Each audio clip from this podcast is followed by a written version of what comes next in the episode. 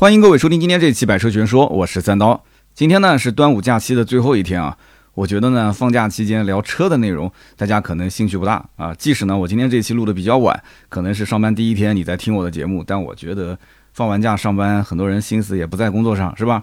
那么很多的老粉丝都说了啊，三刀很久没有聊人物传记了。那么今天看标题，大家应该知道啊，今天这一期聊的就是人物传记。那么今天标题是宁德时代背后的男人宁王曾毓群。那么之前一直想写宁德时代的这个创始人曾毓群，但是呢，收集了一些资料之后，我就发现这一位大叔的人生经历啊，太过于顺风顺水了啊，写出来完全是一篇小爽文。那么关键就是他还是属于那种从小一直爽到大的这种人啊，所以我个人不太喜欢看爽文。呃，早些年其实他的资料我也看了很多，一直想写，但是我个人喜欢那种。啊，就是屌丝逆袭的故事，对吧？大家其实也喜欢看这种啊，但是屌丝逆袭好像也是爽文啊，所以呢，我也不知道今天这一期讲的到底好不好啊，就关于曾毓群的这个创业的故事。那么介于篇幅有限啊，咱们呢用两期节目去聊一聊啊，一直聊到宁德时代上市啊，和特斯拉合作。到那个位置为止，因为再往后聊宁德时代最近几年的故事也特别的多啊，以后有机会再讲一讲它的近况。那么我相信呢，听完这两篇故事，大家今后跟人喝个酒啊，撸个串儿啊，啊，如果再聊到宁德时代，聊到曾毓群，那你能吹的资本绝对是比百分之九十九的人都要多得多啊。哈。那么宁德时代现如今到底有多牛？那我相信不用多说了啊。新能源车呢，现如今在国内蒸蒸日上啊，无论是纯电动、插混还是增程，那都得要配动力电池。那么普通人呢，能说出几个动力电池的品牌呢？除了比亚迪，对吧？比亚迪有磷酸铁锂电池，大家都知道。那么剩下能说出的大概率就是宁德时代的三元锂电池了吧？是不是？王传福的故事呢？比亚迪王传福其实咱们也聊过了啊，可以往前翻翻。那么虽然说他呢也很低调，但是在网上还是能找到他很多的资料。而这个宁德时代的董事长曾毓群，他的资料其实少之又少。那么他平时也不太愿意接受采访。那么就算我是全职的汽车媒体，那可以这么说。说啊，如果在车展，我要是见到王传福，那我肯定一眼就能认出来，是吧？但是如果见到曾毓群，我大概率是认不出来的。那么更夸张的就是，今天我在写稿的时候。啊，我汉语拼音输这个曾毓群，竟然没有跳出他的名字，我还都怀疑我是不是这个我读错他名字的，因为他第二个字玉嘛，我在想这不就是玉嘛？曾毓群没出来，然后我用手机又输了一遍曾毓群，也没出来，哎，所以你想这个人低调到什么程度啊？就我是用这个搜狗的输入法，他都都没有默认啊，曾毓群这三个字。虽然说这个曾毓群呢为人很低调。但是他的财富却一点都不低调，因为大家都知道，这么一家大的公司，我的天，那创始人肯定是收入不菲，是吧？那我觉得已经不是收入的问题了。曾经香港首富李嘉诚称霸香港首富这个名号很多很多年，是吧？几十年。那么现如今已经是被曾毓群给超了啊！我查了一下资料，应该前几年就已经超了。现在他的身价大概在两千三到两千四百亿上下，那么比李嘉诚大概多了一百多亿啊！这个是人民币啊。那么超越李嘉诚成为香港首富，那有人可能会好奇，说这个曾毓群，我记得应该就是福建宁德人啊，他怎么成了香港人了啊？这个呢，我也查了一下资料啊，是因为二零零六年的六月份，香港当时推了一个优才计划，那么曾毓群就是第一批提交申请的人之一。那么二零一三年呢，正好是满了七年，满七年就可以获得香港的永居身份啊，所以呢，福布斯的排名就把它放在了香港富豪榜啊。那么曾毓群呢，是一九六八年三月份出生在福建宁德市蕉城区飞鸾镇兰口村，飞鸾镇兰口村，乐乐不分啊。他的父亲呢叫曾庆长啊，在村里面是当个会计，他的母亲呢在家里面务农啊。那么曾毓群有两个兄弟啊，一个叫做曾毓旭，一个叫曾毓东。那么这两个人资料也是少之又少啊。那么查到一点点，就是曾毓群发家之后呢，曾毓旭跟曾毓东就开始搞投资了。两个兄弟呢还成立了旅游公司和养殖公司。那么最近呢，上海有一家啊准备冲击 IPO、准备上市的公司，叫做上海斯克奇。那么这个公司呢，圈内调侃叫做“宁王顺风车”啊，顺风车大户。为什么这么讲呢？因为它半数以上的收入都来自于宁德时代。那么你想，这里面肯定对吧？跟宁德时代的关系是是是不一般的啊。那么最近这个深交所也是质疑这家公司的业绩的真实性啊，询问他是否调节利润，因为这个利润要盈利两年以上嘛，对吧？那么这家公司的背后，其实你能看到曾毓群的兄弟，也就是曾毓旭他的一个身影啊。当然了，也能查到包括宁德时代的一些其他相关的股东的一些身影啊。但是呢，不管怎么说，这个资本操作的事情咱们就不用多管了，是吧？人家有这个本事挣这个钱。但是你要知道，曾玉群他的确是从小山村里面靠读书走出来的孩子。他呢，就是我们父母口中经常讲的啊，别人家的孩子，别人家孩子怎么怎么，是吧？那么曾玉群高中呢，是就读于宁德当地最好的高中——宁德一中。好的学校，那不仅有优质的教育资源，也有优质的人脉资源啊！大家一听我说学校，就开始兴奋了，是吧？因为我最近就在想那个学区的事情呢。而且就在今天录节目之前，正好就是我们南京非常有名的一所顶流的初中，就是玄武外国语啊，玄外。呃，发布他的招生名单的时刻，哎呀，我的天哪，在小红书上面啊，在我的朋友圈上面，我都看到了啊，我很多一些朋友的孩子已经是有的是考进去的，有的是摇号进去的，有的我也不知道他是怎么进去的，是吧？所以宁德一中在每一个城市里面，但凡是叫一中的，基本都是好学校啊。那当然这是个高中了。那么好的学校，我刚刚讲的，优质的教育资源，优质的人脉资源。宁德时代的第二大股东叫黄世林，黄世林就是。曾玉群的高中同学，两个人是一九八二年一起考入了宁德一中，而且两个人都是学霸啊。那么高考之后呢，曾玉群是去了上海交大，学习的是传播工程专业，而这个黄世林呢是去了合肥工业大学，学习的是物理系半导体器件与微电子技术。那么一九八九年，两个人从大学毕业之后，曾玉群呢被分配到了福建的一家国企工作，而这个黄世林呢就分配到了老家当上了公务员。那么按理说，这两个人分配的工作其实。在周围的亲朋好友眼里面，那绝对是属于要排面有排面，要收入有收入，是吧？找个对象，我估计那都是属于优先挑选的那种，是吧？他就属于精英中的精英，那只要是在体制内好好工作，那今后混个资历，那早晚都是一官半职，是不是？买房、买车、娶妻生子，那不出意外的话，这辈子过得肯定是相当的滋润。但是呢，这个不出意外总是会出意外啊，就是学霸呢都喜欢挑战高难度啊。就仅仅工作了三个月，你没有听错啊，在这个国企工作了三个月，曾玉群就提出了辞职。要去广东的东莞找工作啊！这个消息我估计第一时间也跟这个黄世林说了，但是黄世林不去啊。那么这个我们回头再讲。黄世林是过了两年之后才被这个曾玉群拉过来啊，到了东莞一起去。这个你提到东莞，大家在笑是吧？啊，对他们是一起去工作的，不是去消费的，是吧？但是在东莞工作那么多年，他具体有没有消费我也不知道啊。那么听到这个消息呢，家里人呢，那反应肯定是不理解嘛，不同意嘛，对吧？不明白这个小曾那个时候肯定叫小曾嘛，大学刚毕业是吧？这小子你到底在折腾什么呢？啊，你去东莞，你真的去工作吗？啊，你你是不是就看了什么这个杂志是吧？或者是通过什么渠道你了解东莞有什么消费？你是不是那个是啥对吧？你好好工作，你就在家别走。但是不行，他就要去啊。那么去了东莞之后呢，他就入职了一家做磁盘、磁头、数码录像机的公司，叫做东莞新科磁电制品厂。那么这个工厂啊，这个公司呢是香港新科实业有限公司设立的。那么后来呢是被全球最大的独立磁盘磁头的供应商，也就是日本 TDK 啊。以前如果你玩过 CD 啊，玩过 MD 啊，你应该知道啊，被这个 TDK 的集团全资收购了。它算是东莞最早的一批 OEM 的企业。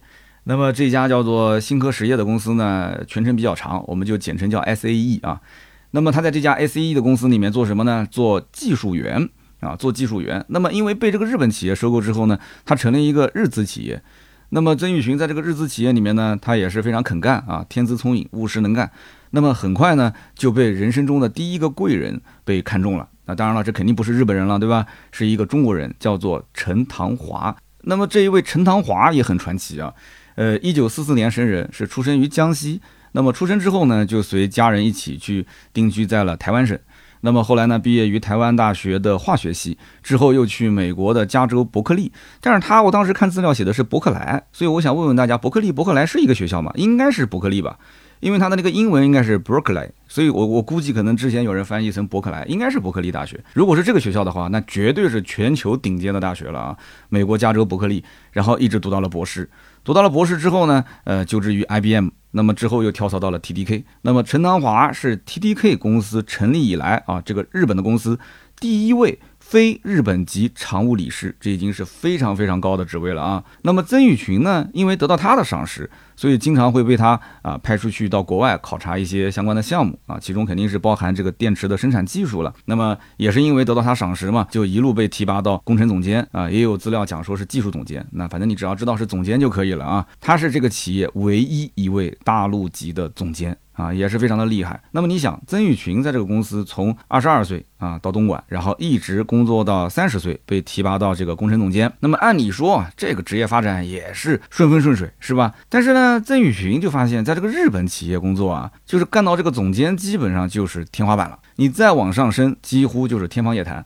其实这个感觉啊，我我是有的。虽然我跟他不能相提并论啊，就像我当年在 4S 店工作一样的。我是干到了总监，提到了副总，再往上就总经理嘛。其实副总是个闲职，对吧？那么总经理是有实权的。但是，即使你干到总经理，其实你也是个打工的嘛，对不对？你你就是拿工资、拿薪水、拿提成，就是这么回事。真正投资的老板，他可以打高尔夫，他可以出国旅游，对吧？他可以在国外待半年，在国内待半年。说到底，你就是个职业经理人。那么他这个总监，说实话，也就是一个大的部门的负责人吧，就可以讲，还不是一个公司、一个企业的总负责人。所以对于他来讲，他野心应该是比较大的。所以他觉得说，在这种公司里面往上升，那基本就是天方夜谭了，相当于就是碰到了职业的天花板。那么这个时候呢，他就想到通过。猎头公司啊，想要找找有没有好的一些这个下一份工作嘛，那么就最后找到哪里呢？找到了深圳啊，在深圳的某个公司啊，就投来了橄榄枝，想让他去做总经理的职位啊。总经理嘛，就对吧，主政一方嘛，就开始一家公司由你说了算了。那么总经理，九八年，你想想看，九八年如果去深圳，曾玉群去当个总经理，那说不定今后也是个小富豪。对不对？甭管是跟着这个九八年这个老板去干，还是说呃干个几年出来自己创业，在深圳九八年，你想想看那个年代，哪怕就是买套房，你今后对吧，多买几套也赚了，是不是？所以呢，我个人觉得这个曾玉群他就是该发财的命嘛，对吧？当然了，也是读书读出来的啊。那就在这个人生的十字路口，哎，结果呢收到了一条消息，什么消息呢？他的顶头上司，也就是这个 S A E 呃新科实业的执行总裁梁少康，这个人其实也很赏识他。梁少康找到他，跟他讲说有一个发财的机会就在眼前。那曾玉群一听说有发财的机会，那眼睛肯定瞪得大大的，耳朵就竖得直直的嘛。说那什么机会呢？然后呢，这个梁少康就讲说，你看啊，身边是不是用这个大哥大 MP3 的人越来越多？他说你没有发现这个移动电子产品在崛起？那曾玉群说是啊，对啊，这马路上现在真的有钱的就都在玩这个。他说我跟你讲，这些东西是不是都要用电池？他说：“对啊，都要用电池。”他说：“你没发现吗？新电池技术这个时代即将要到来。”曾玉群心想：“说我天天到国外考察，我会不知道这个吗？这不正常吗？对吧？那你想说什么呢？”然后呢，梁少康就说：“哎，咱们一起辞职出来创业，去做电池。哎，创业做电池。”曾玉群想了想说：“算了吧，做电池，我的天哪！你那么多的大企业，什么 LG、三星、索尼，那都是做电池的，还轮得到我们吗？”呃，不想不想不想创业，担这个风险。那当然，深圳总经理这个多稳啊，那薪水是现在好几倍啊，对不对？只要买个飞机票去深圳，那么往前一步，那就是指日可待的美好生活，是吧？但是这个跟着梁少康去创业呢，这成功的概率就不好说了，因为这根本无法预测，创业九死一生嘛。所以想来想去，还是婉言谢绝了邀请。所以你看，人生就是这么的奇妙啊！婉言谢绝了，他要如果去深圳，他绝对就没有宁德时代了啊！但这个梁少康呢就不死心，那么又让曾玉群之前的这个伯乐，就刚刚我们提到那个人谁呀？陈唐华，哎，让陈唐华来说服他。那么陈唐华这个时候在哪呢？人在美国。陈唐华其实最后是美籍华人，他入了美国籍啊，美籍华人。那么陈唐华在美国估计在度假呢啊，打了个电话给小曾啊，说小曾啊，因为陈唐华比他大两轮嘛啊，大他二十四岁，说小曾啊，我跟你说啊，这确实是个机会，对吧？反正你也是要把工作辞了嘛，你别去深圳了吧，也就跟老梁一起干不就行了嘛，是不是？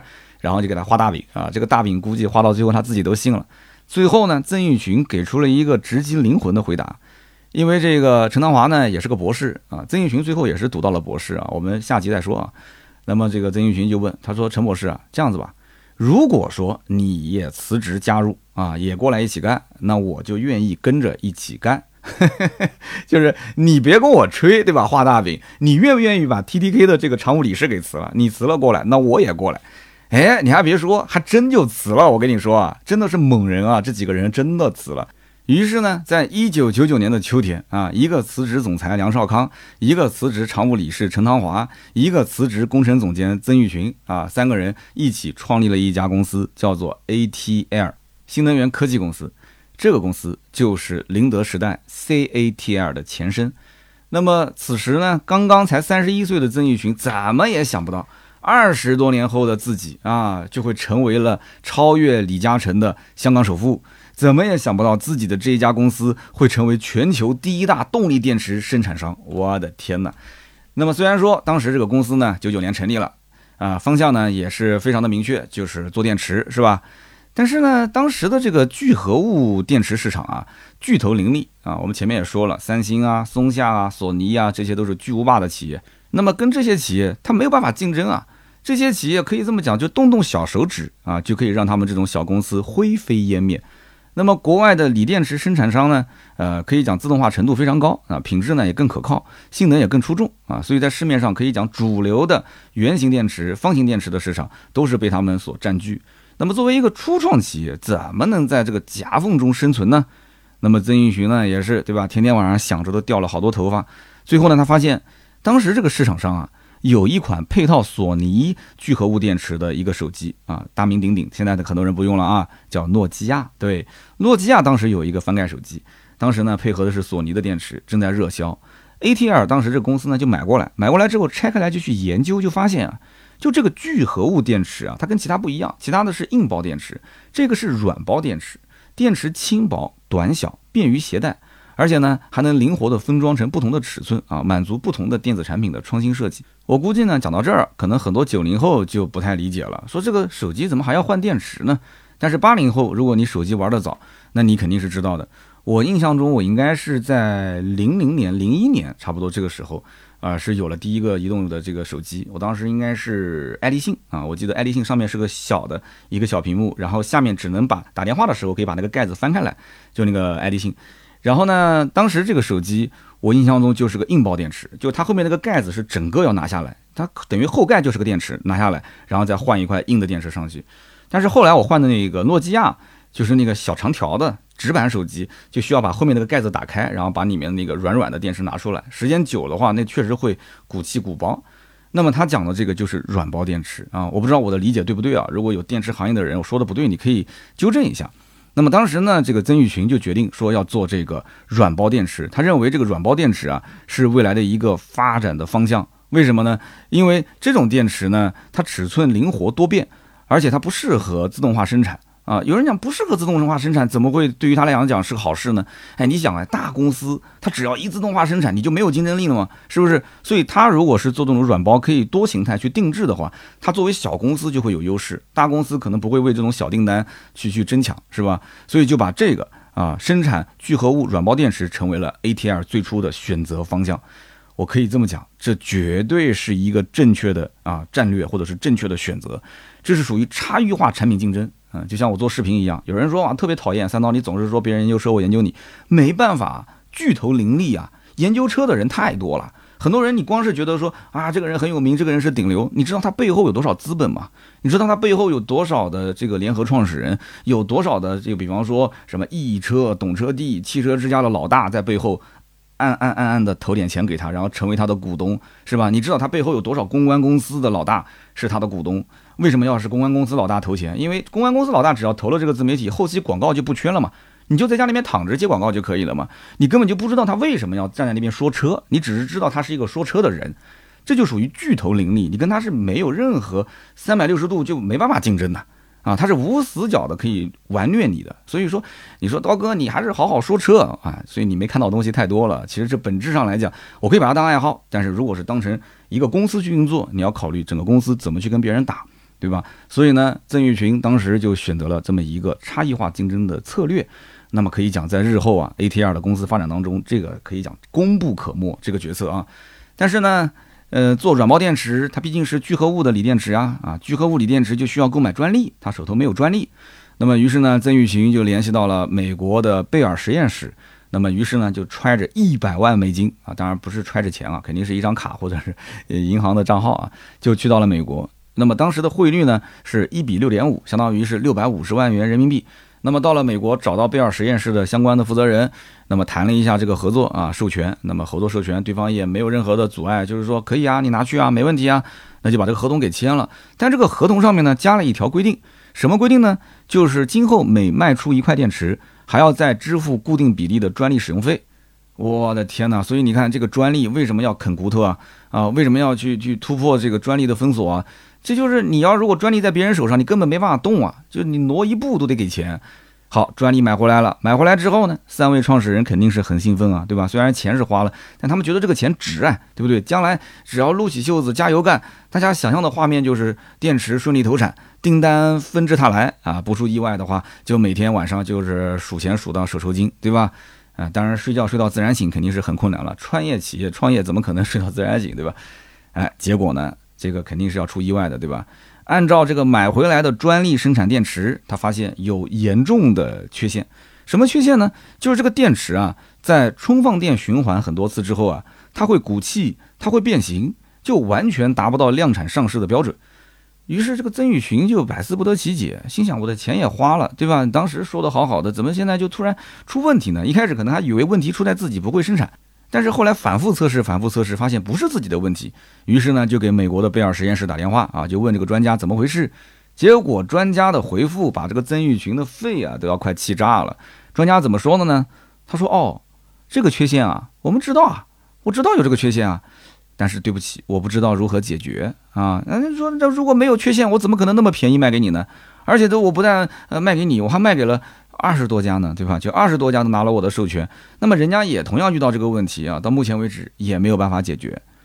那么你想想看，ATR 公司成立之初一共融了多少钱？我告诉你，一共融了两百五十万美金，一共融两百五十万美金，买这个专利花了一百万美金啊！今后每生产一块电池还要再给别人钱，哎呦我的天，这买回来哪是专利啊？这买回来的是当头一棒啊！你说是不是？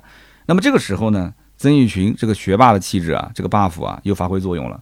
那么当然了，你除了曾玉群，那肯定也有他的那个兄弟啊，也是当时跟他一起读书的那个学霸，叫什么名字还记得吗？叫黄世林啊。黄世林其实后来也是搞技术方面的。他们几个人呢，就关在这个小的实验室里面，就关了两个多星期啊。传言是关了两个多星期啊，没日没夜的去研究啊，看这个到底是问题出在哪儿啊，对吧？死马当活马医，如果能搞定这一百万就没打水漂，如果搞不定，那这公司就就地宣布破产了呗，基本上就这样了，是吧？那么最后呢，研究来研究去，对吧？人总是要被逼一下的。哎，最后发现电解液的配方有问题啊。那么既然锁定电解液的配方有问题，那配来配去不就那么几种方案吗？于是呢，就联系这个电解液厂，就把自己研究的七个配方拿去全部试一遍。那么最后还真的就把这个缺陷给弥补了，哎，给解决了。所以我为什么一直在强调啊？叫知识改变命运，这真的叫知识改变命运。但是。啊，只有学霸这种才能改变啊！就是你要如果是个普通孩子，对吧？家里面是个普通孩子，你就别指望了。呃，还是人脉改变命运吧啊！这种像曾玉群，就是一路都是学霸的，这绝对是知识改变命运。从此之后，我可以这么讲，曾玉群才真正体会到了什么叫做“书中自有黄金屋”的真正含义。ATR 公司也就从这一刻开始开启了印钞机模式。哇，听到这大家都很兴奋啊！印钞机模式啊，就每天睁开眼睛就数钱，是吧？两千年正值是国内移动电话开始普及的高峰期。那么我刚刚前面也说了啊，我也是差不多两千两千零一年的样子，有了第一部移动电话。当时我还记得是买那种卡，到那个书报亭里面买卡，然后把它刮开来给自己的手机充钱，而且是舍不得接电话，也舍不得打电话。就是怎么讲呢？就是接电话要钱，双向收费嘛；打电话也要钱。没有紧急的事情，一般我们就呃不会再去用用手机联系。所以你想，那个时候用手机的也不一定都是有钱人啊。那么在当时高峰期，很多国内手机厂家。他们呢是从韩国的方案商那边呢去买来零件，然后组装成手机之后呢进行销售啊，销量还不错。但这里面有个问题，什么问题呢？就是整个的手机产业链当中啊，国内手机厂商它因为过于依赖这个韩国的方案商，所以呢它除了电池之外，其他的零件可以改动的空间非常少。所以电池的成本如果能够降下来，那就会非常具有竞争力。那么恰巧啊，ATR 公司呢，它选择的就是软包电池，所以它的封装工艺更加的灵活。那么它的报价作为一个新公司，它报价也更低，是吧？比那些韩国电池的供应商更便宜，甚至便宜一半都不止。然后容量又比它多一倍。哎，你想想看，现在我们也是啊，你像我买了一个索尼的 ZV-E 的相机，不就是这样吗？如果你要是去买索尼的这个原装电池，那巨贵无比。但是如果买个第三方电池，三块电池我记得才花了八十块钱，就很便宜嘛，对不对？然后容量还比它大，那是真的假的我不知道哈，就那个容量虚不虚？但是目前用起来，我觉得问题也不大，对吧？没有说差距那么太大。那么没有哪个手机厂商，没有哪个客户能够抵抗这种价格优势，对不对？那么因此呢，电池的订单就纷至沓来啊。那么靠着极高的产品性价比，ATR 迅速占领了手机行业的电池市场。公司仅仅才成立两年时间，二零零一年，ATR 公司的出货量多少？大家猜一猜，才两年时间，出货量一百万颗电芯。不过这里我也有一个小疑问啊，我不知道大家了不了解贝尔实验室啊，能不能帮我打听打听？他之前贝尔卖给他的那个就是技术专利啊，它是有缺陷的，然后通过他自己去研发，然后把这个缺陷给补上了。之前还记得那个合同里面，每卖出一颗电池的话，你要交那个专利费。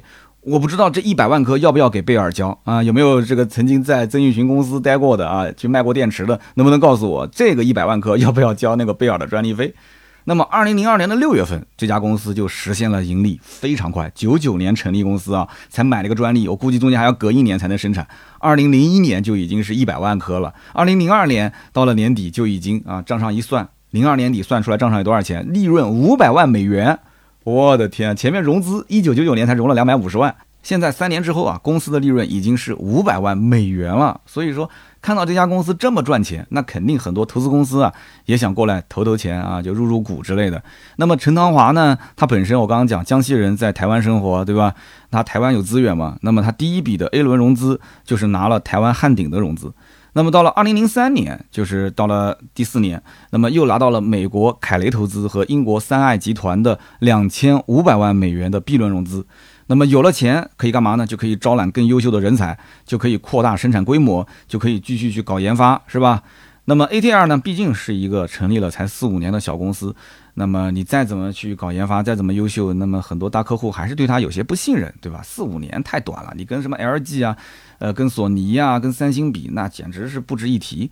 那么这个时候呢，有一个神秘客户就来到了 ATR 公司啊，想要洽谈一下这个相关的合作事宜啊。其实呢，只是想让他提供一个方案，就是呢，什么原因呢？就这个企业之前找过很多的锂电池的大公司，但是呢，提供的这个锂电池呢，产品寿命短，容易鼓气，电池的形态定制呢，也是个难题。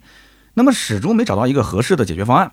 那么也当是碰碰运气啊，就到中国找了这么个 ATR 的公司，小公司嘛，对吧？想要试制一款专用的异形电池。那么一听到专用，一听到异形，那我估计很多大公司就会觉得，那我专门为你要有一条生产线，专门为你做这个，你能给我多少的量，对吧？那这个那个提那么多要求，价格还要压那么低。但是呢，对于像 ATR 这种公司，哎，正好我刚刚前面说了，软包电池，它选择这个方案就是为了给这些客户定制异形电池的。那么同时又是个创业型公司，你甭管订单多订单少，对吧？反正来的都是客，咱们都给你解决。结果 ATR 还真给他提供了一套解决方案，还非常合适。哎，这些问题都解决了，对方也很满意，对吧？那么对方就说了，说那这样子吧，我就先下一份小单子，你看如果合适，我们今后再合作。那么对方心想，小单子对吧？你看我前面，呃，我这两年卖了一百万颗，那怎么着，两百万、三百万，呃，再多点五百万颗，差不多了吧，对吧？这已经算是不错的大单子了啊。结果一签单，一看合同，我的个妈呀！我估计曾玉琴当时，哎呀，这个嘴巴估计都笑得合不拢了。一千八百万颗，你没有听错啊，一千八百万颗。二零零一年公司出货量才一百万颗啊。到了二零零三零四年的样子，这个时候来了一个客户，签了一千八百万颗，这什么个概念啊？我的一个妈呀！那么有人讲这个神秘客户是谁呢？这个神秘客户就是大名鼎鼎的苹果公司啊，搭载的这一款专用异形电池的产品就是人人皆知、红极一时的 iPod 啊。大家买过 iPod 吗？啊，MP3 你肯定听过嘛，iPod 你肯定知道的嘛，对吧？那么有了苹果公司的背书，ATL。在圈内是名声大振啊，真的是名声大振啊，业务量暴增，不仅把钱给赚到了，名声也赚到了，对吧？那么因此呢，就从一匹黑马成为了行业龙头啊。这想一想也都知道，苹果公司的供应商啊，你到今天为止也是挤破了脑袋都想进的，是吧？不过，二零零四年，消费电子行业已经差不多是一片红海了啊。ATL 的电池呢，虽然说品质不错啊，供货价格也不高啊，现在又有了一个苹果的背书，但是中国的企业啊，它是宁可。累死自己也要卷死同行的，对吧？那么美国的凯雷投资，我们刚刚讲的 B 轮融资嘛，对吧？凯雷投资，然后英国的投资公司，他们一起就考察了一下，就中国的这个整体的市场啊，电池的市场。哎，结果得出一个结论，我也不知道谁做了这个报告，我估计这个做报告的人现在肠子都悔青了啊。得出什么结论呢？说这个 ATR 的成本其实没有优势啊。啊，那么比 ATR 的供货价格更低的企业比比皆是啊。这个小企业，我觉得，哎，今后也没有什么太多的上升空间，对吧？而且呢，他们想要让这个 ATR 尽快上市，因为不上市，投资人无法把这个资金撤出来，对吧？不能套现离场。但是明显这个公司也不可能短时间内上市，所以呢，到了二零零五年的时候，三大投资机构一同提出说要卖掉股份，要回笼资金。我跟你讲，绝对是肠子都悔青。我跟你说啊。那么对于 ATR 来说，那现在公司也是挣钱的，对吧？那你们要撤就撤，那那那虽然说讲起来这有点像釜底抽薪啊，就有点不近人情。那那你撤了，我总得要找一个新的投资人吧？结果呢，三个股东出去找了一圈，结果找的都是熟人，找到谁了呢？最终找的这个接盘侠啊，就是原来的老东家，就是那个 TDK 啊，日本的这个企业 TDK。然后 TDK 集团呢，就以一亿美金的价格啊，全资收购了 ATR 的百分之百的股权。那么 ATR 呢，也就从一家中资企业变成了百分之百的日资企业。不过呢，有了这个 TDK 在背后撑腰呢，那客户也是越来越多了，对吧？比方说之前没做过三星的生意，哎，现在韩国的三星也投来了橄榄枝啊，也愿意去用他们的电池。那么国内就不用说了嘛，华为、vivo、大疆也都是成了他的长期客户。二零一二年到二零一八年，ATR 连续七年是属于聚合物电池出货量全球排名第一，甚至啊，早期做这个聚合物锂电池的索尼，大名鼎鼎的索尼啊，喊出的口号后来也变成了要超越 ATR。那么到了二零零八年，ATL 呢已经是中国锂电池行业的数一数二龙头企业了啊！从一个名不见经传的小公司到全国最大的聚合物锂电池电池的供应商，那么 ATL 用了不到十年的时间。那么按道理说，继续保持这样的一个发展势头，那公司前景肯定是一片大好，对吧？那为什么在二零零八年的这个时间节点上？曾毓群突然想到要去做新能源汽车的动力电池呢？哎呀，这个风险很大。你想想看，我当年在聊这个吉利的李书福的时候，原来是造冰箱的，是吧？后来说要做摩托车，很多人就反对，说这个有危险。然后摩托车不过瘾，后来要做汽车，那全家都反对，他的几个股东也都反对，然后他的兄弟姐妹都反对，说这个东西将来这个出安全隐患，你这一辈子就就毁了，这企业就毁了。他也是啊，动力电池，你想这个东西在之前没有人尝试过的时候，你汽车做动力电池。这个东西要出人命的，所以呢，你想，二零零八年他为什么要做新能源汽车的动力电池呢？啊，这背后是什么背景？